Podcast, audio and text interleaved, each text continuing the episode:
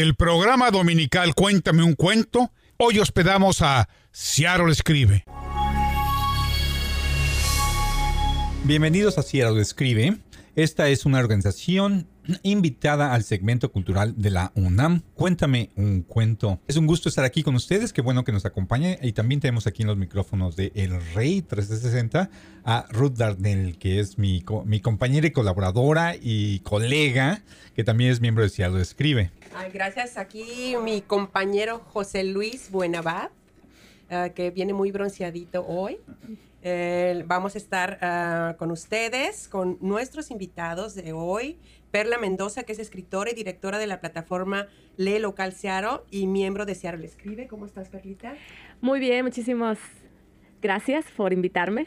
Y Manuel Arjona, que es escritor y director de medios de Searo Le Escribe. ¿Cómo estás, Emanuel? Muy bien, feliz de estar con todos ustedes. Muchas gracias y un saludo a todos los radioescuchas. Uh, bueno, hoy tenemos un tema muy interesante, uh, es la importancia de la lectura en el arte de la creación literaria. Y le vamos a hacer la primera pregunta a Perlita. Uh, ¿Por qué decidiste enfocar tu trabajo en la lectura? ¿Tú crees que es importante leer para escribir? Bueno, eh, en cuestión de leer local Ciaro, pues ahora sí que como lo dice el nombre, ¿no? Eh, nos enfocamos en, la lectura eh, enfocada en, en, español, porque nos encontramos en Ciaro, en, un lugar donde el idioma principal pues es el inglés, el oficial, y el español obviamente no es, no es, el, no es, el, no es un idioma oficial, ¿no? Entonces, eh, para mí fue muy importante enfocarme, eh, apoyar la lectura, porque, pues porque es, eh, se relacionó mucho en, mi idioma, ¿no? Lo que yo hablo, en lo que yo leo. Y, es, y, en, y en ese sentido yo me enfoqué en cuestión de, la, de leer local ciaro.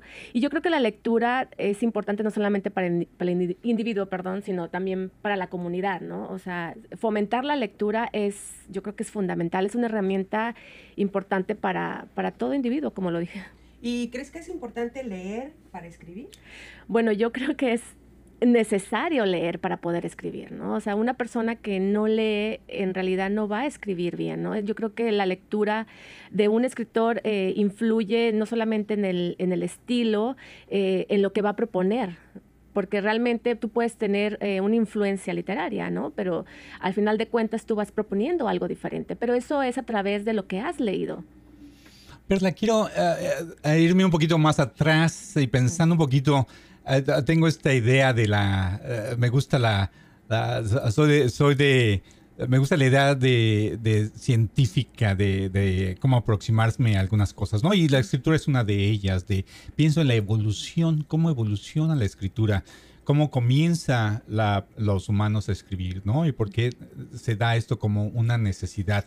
Si vamos al origen de la escritura, es precisamente con, ella con la que comienza la historia, ¿no? Antes de que hubiera eh, escritura era la prehistoria.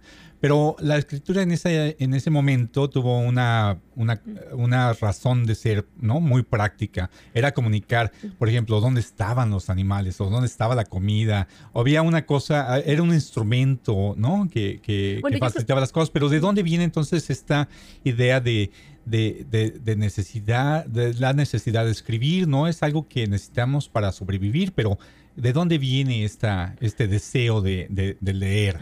Bueno, sí que fue una pregunta profunda, ¿no? Realmente.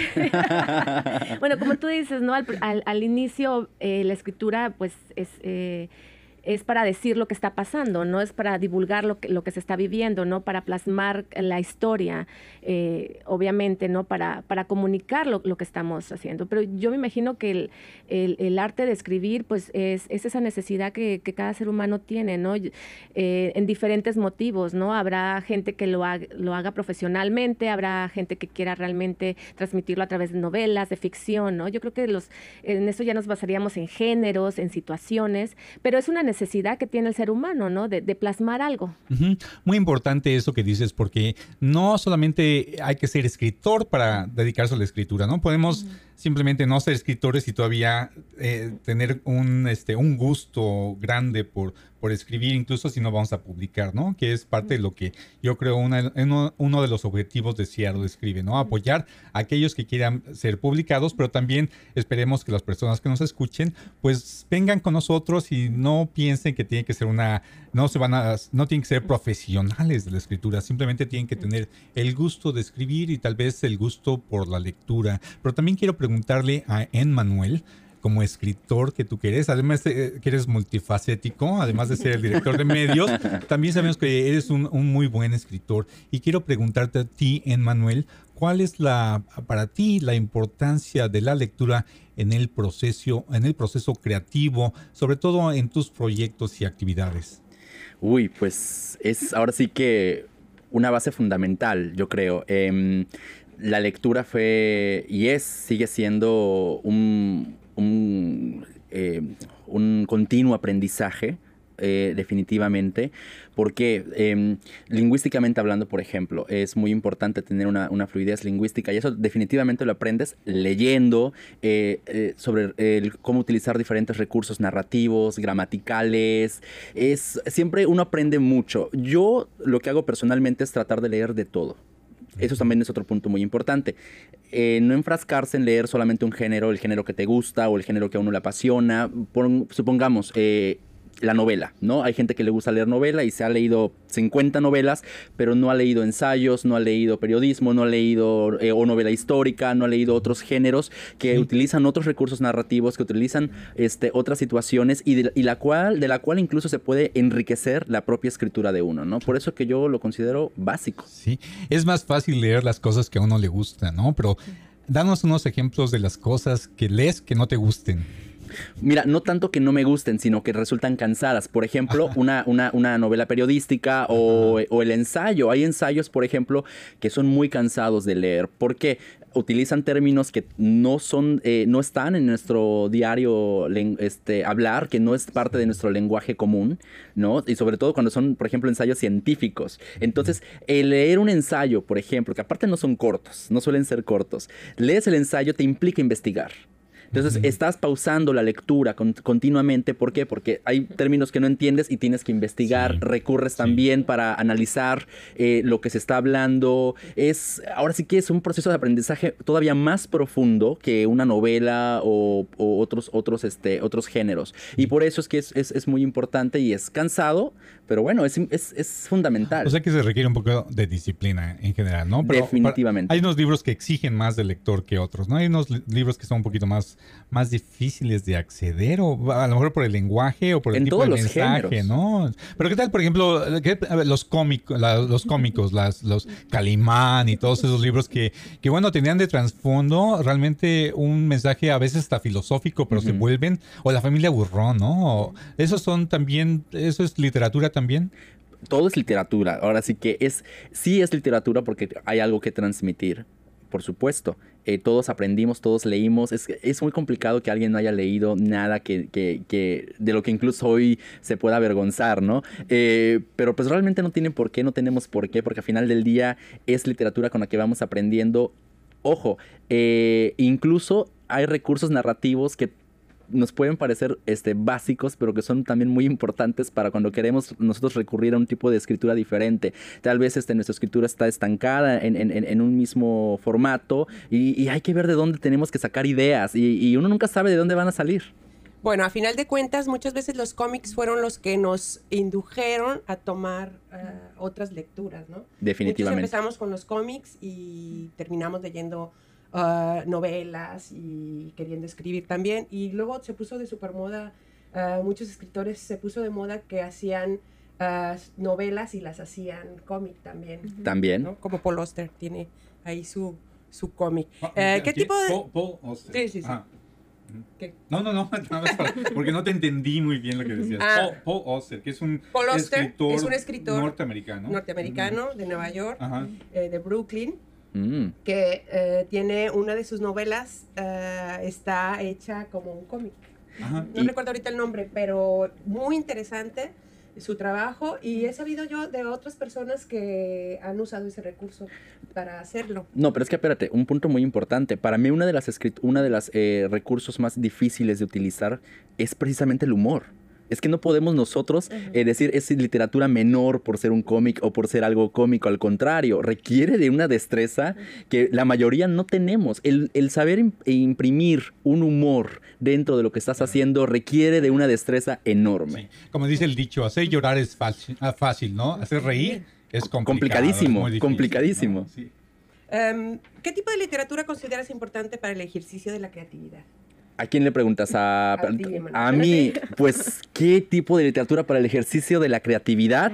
Yo creo que lo principal que tenemos que explorar, y yo creo que es uno de los géneros también que todo mundo le teme y le huye, es la poesía. Es maravilloso para la creatividad precisamente, porque es, em, te fuerza a indagar más acerca de los procesos de las ironías, las metáforas, los dobles sentidos en, todas las palabras, eh, los juegos de palabras que se utilizan, recursos narrativos que, no que la prosa no utiliza, y eso te hace realmente abrirte eh, a un mundo distinto en la literatura, un panorama distinto en la literatura. Y también, ahora sí que eh, rescatando lo que estábamos hablando de eh, en última instancia, el humor. El, humor que se me hace también una, una parte fundamental para incentivar la creatividad. Perla, tú eres gran promotora de la lectura. Lo sabemos aquí los que, están, los que somos miembros de Ciardo Escribe y las personas que nos, que nos escuchan. Platícanos un poquito acerca de esa actividad que, que tú haces, de dónde nace, eh, qué, te inspiró para, para, promover la lectura. Bueno, eh, pues como lo dije al principio, bueno, a mí me gusta la lectura, ¿no? Yo creo que para hacer algo te tiene que gustar desde un principio, ¿no? Eh, en el caso aquí en Seattle, como lo dije al principio, eh, es este enfocado en, el apoyo en el idioma, ¿no? En español fue a través de este fue uno de los, de los sentidos y de apoyo a los escritores locales, ¿no? Y bueno, a partir de ahí, pues, eh, surge, va, ahora sí que florece lo que a, veces a veces uno como lector eh, tiene tus momentos no como toda en la vida tienes tus eh, te gusta la poesía y de repente quieres la novela y después te aferras a otro género y después lo dejas no entonces en mi caso eh, yo bueno fui mamá y me sumergí en pura literatura ahora voy a decir libros de cómo ser una buena madre de psicología infantil y llegó un momento que dije, ya no más. Pero como, como lectora, ¿qué es lo que tú más gozas? Yo ahorita bueno, la verdad es que sí, a mí no es el caso de Manuel. Yo soy todo lo contrario. A mí me gustan los ensayos, a mí me gustan los libros periodísticos, a mí sí me gusta que me, que me pongas a investigar. Sí, a mí sí me tienes que dejar. Claro, me gustan también las novelas, me gusta este, los cuentos cortos. Y, la verdad es que también me gusta mucho la psicología, o sea, a mí es mi hobby la psicología. Entonces, es, este, a mí sí me tienes que dar, te puedo leer todo, te lo leo, pero me tienes que dejar algo, si no, o sea... Ahí como ves nos están analizando, ¿eh? ¿Qué es lo que más gozas de la lectura? Eh, aparte de la poesía, eh, creo yo que lo que es, es muy complicado porque a un escritor no le puedes preguntar eso, Ruth, pero mira, yo creo que lo que más gozo, aparte de la poesía, eh, definitivamente es la historia. Eh, yo desde niño soy fanático de la historia, soy un amante de la historia empedernido, me encanta escuchar este, e investigar sobre procesos históricos eh, y es algo que desmenuzar la historia para mí es, eh, lo disfruto demasiado y es una parte muy importante también para mí. Pero, pero ¿te gusta la, la historia, este, como la novela histórica o como la porque ese es un tipo es un tipo diferente de historia también no las novelas pues históricas que ahora están muy muy son muy este está muy en boga muy mucha gente escribe este no ese tipo de novela histórica. Pues mira me gusta la novela histórica tal cual como uno de mis libros favoritos por ejemplo es este Noticias del Imperio de Fernando del Paso. Sin embargo obviamente él utiliza una prosa que te hace disfrutar aún más ese proceso histórico no es como que un, un plus. Eh, pero no un libro de historia normal común y corriente yo aprendí los primeros libros que yo leí de niño no fueron eh, ni historietas, ni cómics, nada. Yo me enfrenté a la literatura desde muy pequeño eh, con las enciclopedias. Por eso de ahí mi pasión por la historia, porque fue lo primero en lo que fue mi primer recurso narrativo. Es eh, donde yo desde niño empiezo a, investigar y a ver que existe un mundo enorme fuera de mi pequeña ciudad y a entender las diferentes culturas, los diferentes países, idiomas, etcétera. Entonces fue, las enciclopedias fueron mi, mi, casa durante mi infancia. Bueno, disculpe, pero las enciclopedias antes eran súper importantísimos. O sea, yo recuerdo que mi papá nos compraba cada dos años o tres años que las renovaban, pues siempre llegaba con las enciclopedias. Que eran de 14, 15 tomos y, eran... Porque antes, o sea, mm, si no ibas a la biblioteca, pues tenías tu enciclopedia en casa, ¿no? Era, no había computadora, ¿no? No había internet para... Bueno, había trabajo de investigación en, la, en, escuela y ¿de dónde lo sacabas? De las enciclopedias. Sí, bueno, pero ahora, pues, ahora, mi hijo dice, ¿no? Ahora ya estamos dando a conocer nuestra edad también. Los que nos escuchan, los que nos escuchan, que son muy jóvenes, les van a decir enciclopedias. ¿Qué, es, eso? No había internet, pero era cierto, tenía uno que ir a veces a la biblioteca, tenías que hacer investigación. Bueno, déjame preguntarte desde ese punto de vista, porque ahora es algo que no realmente hacemos uh, ¿no? En, la vida, en la actividad cotidiana como escritores, ¿no? No sé ustedes que son escritores, pero ahora hay mucha información, está muy accesible, ¿no? Puede uno investigar desde tu propia casa, desde la comodidad de tu computadora donde estés. Eso implica una diferencia en la forma en la que accedemos ahora a, a la escritura. Uy, a ver, Perla, contesta tú primero. pues obviamente, claro, desde el momento de que no te mueves de tu casa, yo creo que desde ahí implica una diferencia, ¿no? No es lo mismo cuando ibas a la biblioteca que tenías que pedir el libro, la ficha, este, leer, buscar las páginas, que inmediatamente lo, lo ahora sí que lo escribes en la computadora y, pues aparece una infinidad de información y tú vas seleccionando qué es lo que realmente quieres, ¿no? Porque una de las cosas que pasa ahora es que hay, un, hay demasiada información. Es estamos sobreinformados, ¿no? Entonces ahora sí, el problema es ir directamente con la información correcta, porque también no toda la información es verídica. ¿Y, cómo escoges, en tu caso particular, Perla, cómo escoges las cosas que, tienes que, que puedes leer o que te gustaría leer? Porque como, como lo dices, hay tanto. ¿Cuál es una estrategia que podrías este, recomendar a otras personas, a las personas que nos escuchan? Ah, si tienes, por ejemplo, la inquietud de que quieres leer algo que, que sea no sé, eh, eh, no, no sé si la palabra es importante, pero algo que, algo nuevo, ¿no? leer algo nuevo. ¿Cómo, ¿Cómo tú encuentras algo nuevo bueno, yo creo que depende qué es lo que vas a leer, ¿no? Porque, por ejemplo, si tú quieres leer alguna investigación, pues realmente vete a las universidades, ¿no? Siempre tienen una, un fichero donde tú puedes entrar y puedes ver ensayos de investigación. Ahora, también están, ahora con los, los periódicos en línea, o sea, también tienen la sección de, de literatura, ¿no? y hay hay una infinidad de revistas en línea. Entonces es realmente decir, va seleccionando y realmente el Facebook, tengo que decirlo, porque no nos, sí, o sea, nos, a ver, platícanos. Hay, hay una infinidad de, pues todas estas revistas en línea tienen sus, sus páginas en Facebook. Entonces tú te vas informando, te vas, te vas agregando, vas buscando y te vas conectando, ¿no? O sea, y es, y realmente, o sea, a lo, bueno, dime. E, ¿Existe entonces una, una diferencia entre lo que a veces podemos acceder a través del Facebook y lo que, por ejemplo, se dan eh, después de un proceso editorial. ¿Hay alguna, alguna diferencia entre, por ejemplo, un libro, no? déjame decirte un poco de mi experiencia personal. Yo cuando era niño y leía un libro y pensaba que lo que estaba en el libro era la verdad absoluta. Porque yo decía, ya está en un libro, debe ser verdad. Pero la verdad, eh, pero en realidad lo que está en un libro, pues lo escribió una persona y puede ser a veces este tendencio, puede tener una tendencia, puede tener una. Incluso las, los libros a veces pueden tener, ¿no? Un, sesgo, un, sesgo, un ángulo. ¿Cómo distinguimos entonces? ¿no? Existe, eh, es importante que exista el proceso editorial. Claro, bueno, sí es importante que exista el proceso editorial. Y también, bueno, como comunicólogos, sabemos que siempre va a haber una tendencia sabemos que existe una agenda detrás de, todo, ¿no? Entonces, yo creo que obviamente con el, Internet pues tienes una facilidad de, eh, de, informarte más rápido, de tener el contenido más rápido y a la vez también es un arma de doble filo, ¿no? Porque puede ser que no sea realmente la, información. Definitivamente.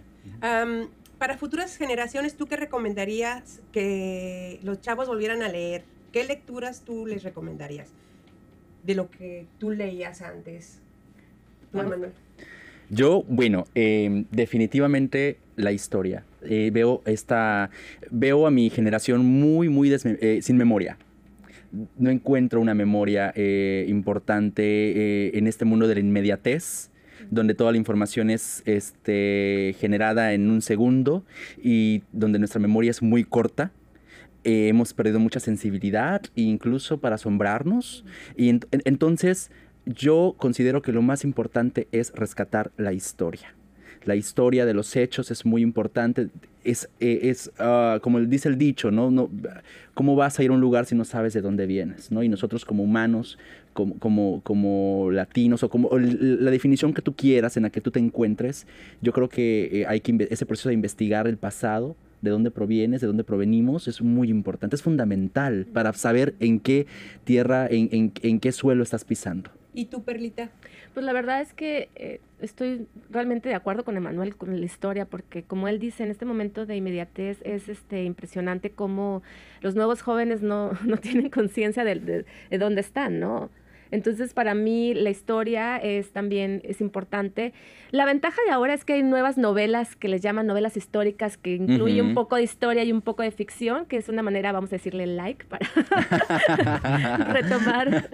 Es como un dulce, ¿no? Es como un dulce a las nuevas generaciones porque algo que yo he visto también este aquí eh, eh, metiéndome en, tu opinión, disculpa, pero eh, sí, yo creo que a esas nuevas generaciones como que les tienes que aventar dulces para que se interesen en algo. Es, eh, a mí todavía se me complica ese, ese, ese proceso y ese concepto, pero pues lamentablemente es así, ¿no? Y, eso incluye a la, a la, historia, con ahora con las novelas históricas que ya se, me, se mezclan con ficción, lo cual es está muy bien, como género está muy padre. A mí me encanta, yo hay novelas históricas, bueno, novelas es de, ficción con, en contextos históricos que me fascinan, pero eh, no tiene que ser un aliciente de aprender un, un, elemento histórico, tener que leer precisamente algo de este género. ¿no? Pero yo luego siempre me quedo con la duda ya de que si esa novela que estoy leyendo sí es verdad o no es verdad. Exacto, porque la mezcla, eh, hay una línea muy delgada entre, si, e, entre la ficción que, que, el autor está proponiendo y, por otro lado, el contexto, el marco histórico en el que se, en, el que se desarrolla la historia, ¿no? Es, esa línea es como que muy difusa y tiene que ser alguien, alguien que realmente conozca muy bien este, de, ahora sí que los procesos de la escritura para que pueda hacer una definición clara, ¿no? Bueno, y hablando de tendencias y de agendas y de historia, quiero ah, comentarles a las personas que nos escuchan que somos el programa de Seattle Describe. Somos una organización invitada al segmento cultural de la UNAM Cuéntame un cuento que se transmite todos los domingos de las 10 a las 10.30 por WKMO el Rey 1360 de amplitud modulada. Y antes de despedirnos, yo quisiera preguntarle a nuestros invitados, Perla y Emmanuel, que nos sugieran un libro para, para leer, que, nos digan eh, qué recomendaciones tienen. Eh, puede ser algo contemporáneo de, de, preferencia, pero puede ser cualquier cosa que ustedes tengan en mente que quisieran que compartirlo para que otras personas pues lo busquen en la biblioteca o, a lo mejor ya lo tienen, lo vuelvan a leer o, o se enteren de algo, de algo nuevo nuevo para leer? ¿Tú el primero o yo? Adelante, Perla, por favor. yo estoy pensando. sí, estaba pensando. Los puede, puede ser más de uno. Sí, estaba pensando. Bueno, podemos decir todos los autores locales, ¿no? Eh, eh, acabo de retomar otra vez este libro que se llama En Defensa de la Comunicación de Cherry Turkey. Es, está en inglés, pero también lo pueden encontrar en español, creo que en la biblioteca. Y bueno, es un libro ya un poquito de unos, unos poquitos años atrás, pero ya habla sobre la, la importancia de la comunicación ahora con los, con pues, eh, con la, tecnología, donde la comunicación se ha cortado, donde ya todo es por mensaje, donde nunca, hay un inicio pero no hay un final, y cómo eso va afectando a las nuevas generaciones y cómo nos va afectando a ser este, menos eh, empáticos en ciertas situaciones. Como a mí me encanta todo este tipo de, de cosas, pues lo, volví a retomar y bueno, es no es lo más actual, pero es un tema que a mí me gusta mucho. Muy bien. Pues mira, yo por mi parte es que te voy a fallar porque no va a ser nada contemporáneo. Realmente no sé si tengo mucha experiencia en la lectura de autores eh, contemporáneos. Yo ahora estoy leyendo a Saramago, por ejemplo, y me está encantando el, el, viaje del elefante. Estoy disfrutando mucho de su narrativa. platícanos un poquito acerca de José Saramago. Nada más algo breve de, acerca de él. ¿Quién es? Pues él era portugués. Para empecemos con que él era portugués, premio Nobel este, de literatura. Un hombre que, que aparte era viniendo de Portugal, un hombre nada religioso. Y eso viene muy impreso en su literatura. Es como una especie de sesgo. te das cuenta cuando empiezas a leer a Saramago que evidentemente le echa a, la iglesia y a, todo lo que es este, o, todo lo que genere un, una creencia eh, judeocristiana. Entonces, eh, eso lo hace también muy interesante. Y te digo, repito, es, es un, un, gran autor este, latino, porque bueno, hablaba portugués, pero también dominaba el español y otros idiomas. Un hombre muy inteligente. Y yo les invito a que lo conozcan también. Hay muchos videos en YouTube hablando de, de, de, de, redes sociales. En YouTube hay muchos videos donde ustedes pueden ver eh, eh, sobre entrevistas que le hacen a él y es muy interesante. E incluso él también escribía para niños. Sí, sí, sí. A mí también me gusta Saramago, José Saramago, y tuve la oportunidad de escucharlo en la, en la Feria del Libro de Guadalajara, a dar una lectura, ¿no? antes de que falleciera, falleció no hace mucho tiempo y este fue muy interesante verlo. Qué honor, imagínate verla, Saramago, ¿no? En persona y, leyendo. Sí, sí. Bueno, Ruth, también te quiero preguntar a ti, ¿qué libro nos recomiendas para leer en Seattle Escribe? Bueno, yo tengo ah, preferencias por autores infantiles. Eh, me gusta mucho también este autor que se llama Penac. Tiene una saga de libros que ojalá la puedan encontrar. Eh, sobre, es la saga sobre Malausan. Eh, pueden comenzar con La vendedora de prosa. Es, son libros que te llevan desde, desde la risa hasta el llanto. ¿Cómo, se llama él? Él es Daniel Penac y las, eh, los libros son Las aventuras del señor Malausán. muy bien. Ahí está la recomendación de Rudy. Yo también tengo una recomendación para ustedes que nos escuchan allá en casita.